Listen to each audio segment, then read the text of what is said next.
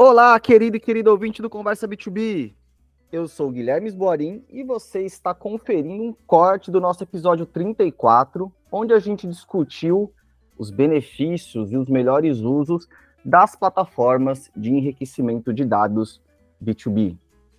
Nesse episódio, a gente contou com a presença do Danilo Bonfim, que é head de marketing e vendas da Driva, uma das principais plataformas de enriquecimento de dados do mercado. Conversamos também com Juliano Dutini, que é sócio fundador da Conversa Tech e especialista em vendas complexas. Lembrando que o Conversa B2B é produzido e oferecido pela Conversa Tech, a agência 100% B2B e autoridade em vendas complexas.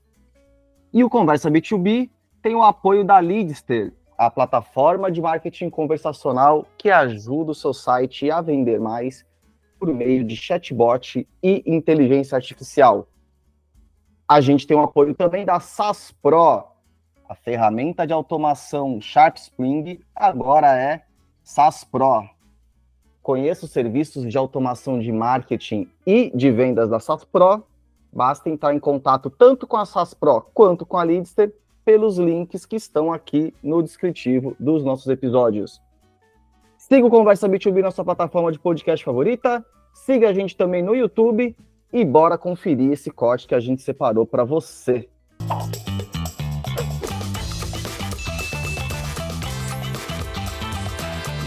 Gil, cara, é isso. O negócio abre um leque de possibilidades e oportunidades grande para o marketing e para vendas B2B. O que, que você julga seus principais é, benefícios né, ao adquirir e ter acesso a esse tipo de informação para essas áreas? O que, você acha que é a virada de jogo aqui? O Danilo já bem, né?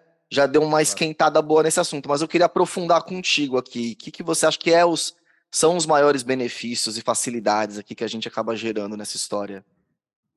Eu acho que a o início de tudo é, é, você entender qual é o tamanho do seu mercado, né? O Danilo estava dando exemplo aí de carne e tudo mais, quem é que pode comprar tal, você já sabe, né? Quem pode comprar, em que região tá, né?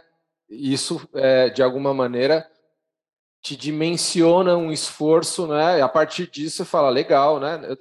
O, o exemplo é um mercado massivo, mas se a gente for para mercados mais específicos, né? Como, como chutar aqui com uma empresa de tecnologia que tem como cliente ideal, né? Desenha lá, tem para mil CNPJs. É um grupo relativamente pequeno, né?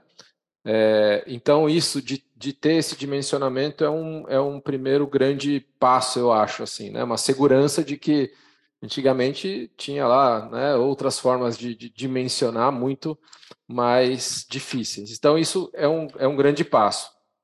É, e medir o potencial e, e, tudo mais.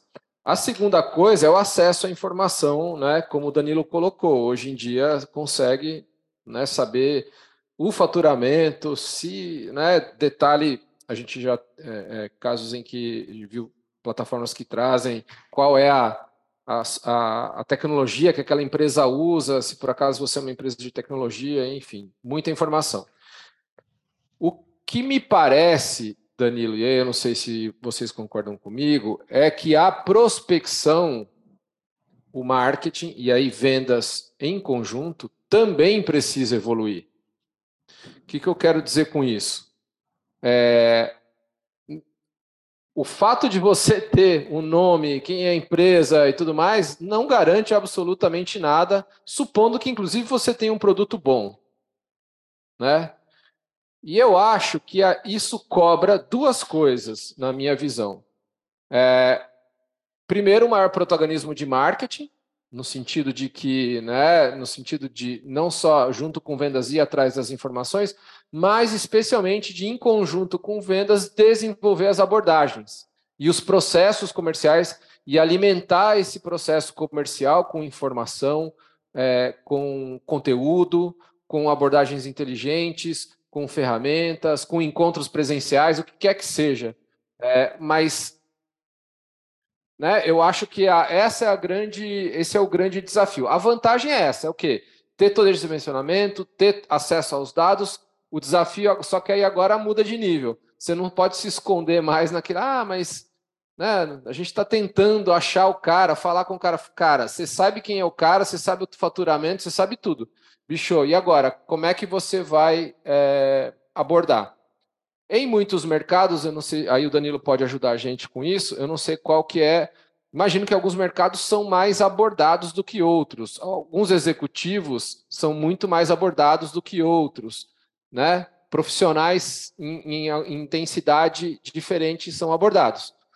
Como essa é uma, apesar de ainda, eu, eu, eu imagino que ainda tem um mercado enorme, né? Esse mercado de, de seja um mercado ainda em expansão, é, queira ou não, já tem aí profissionais e segmentos já um pouco saturados de serem abordados de uma maneira, entre aspas, fria, né?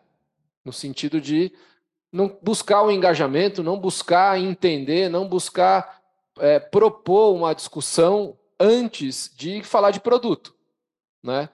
Então, é, eu acho que, na verdade, você havia me perguntado sobre as vantagens, as vantagens são todas. O, o ponto é que traz, trazem grandes responsabilidades, né? Como dizia já a história do Homem-Aranha lá, né?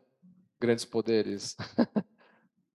Mas é, traz responsabilidades, obrigações, acho que é bem, bem por aí, né? Fora Danilo? o risco, Porque... fora o risco, né? Desculpa, fora o risco envolvido aí no uso de dado indevido de dado. Então é uma responsabilidade grande mesmo.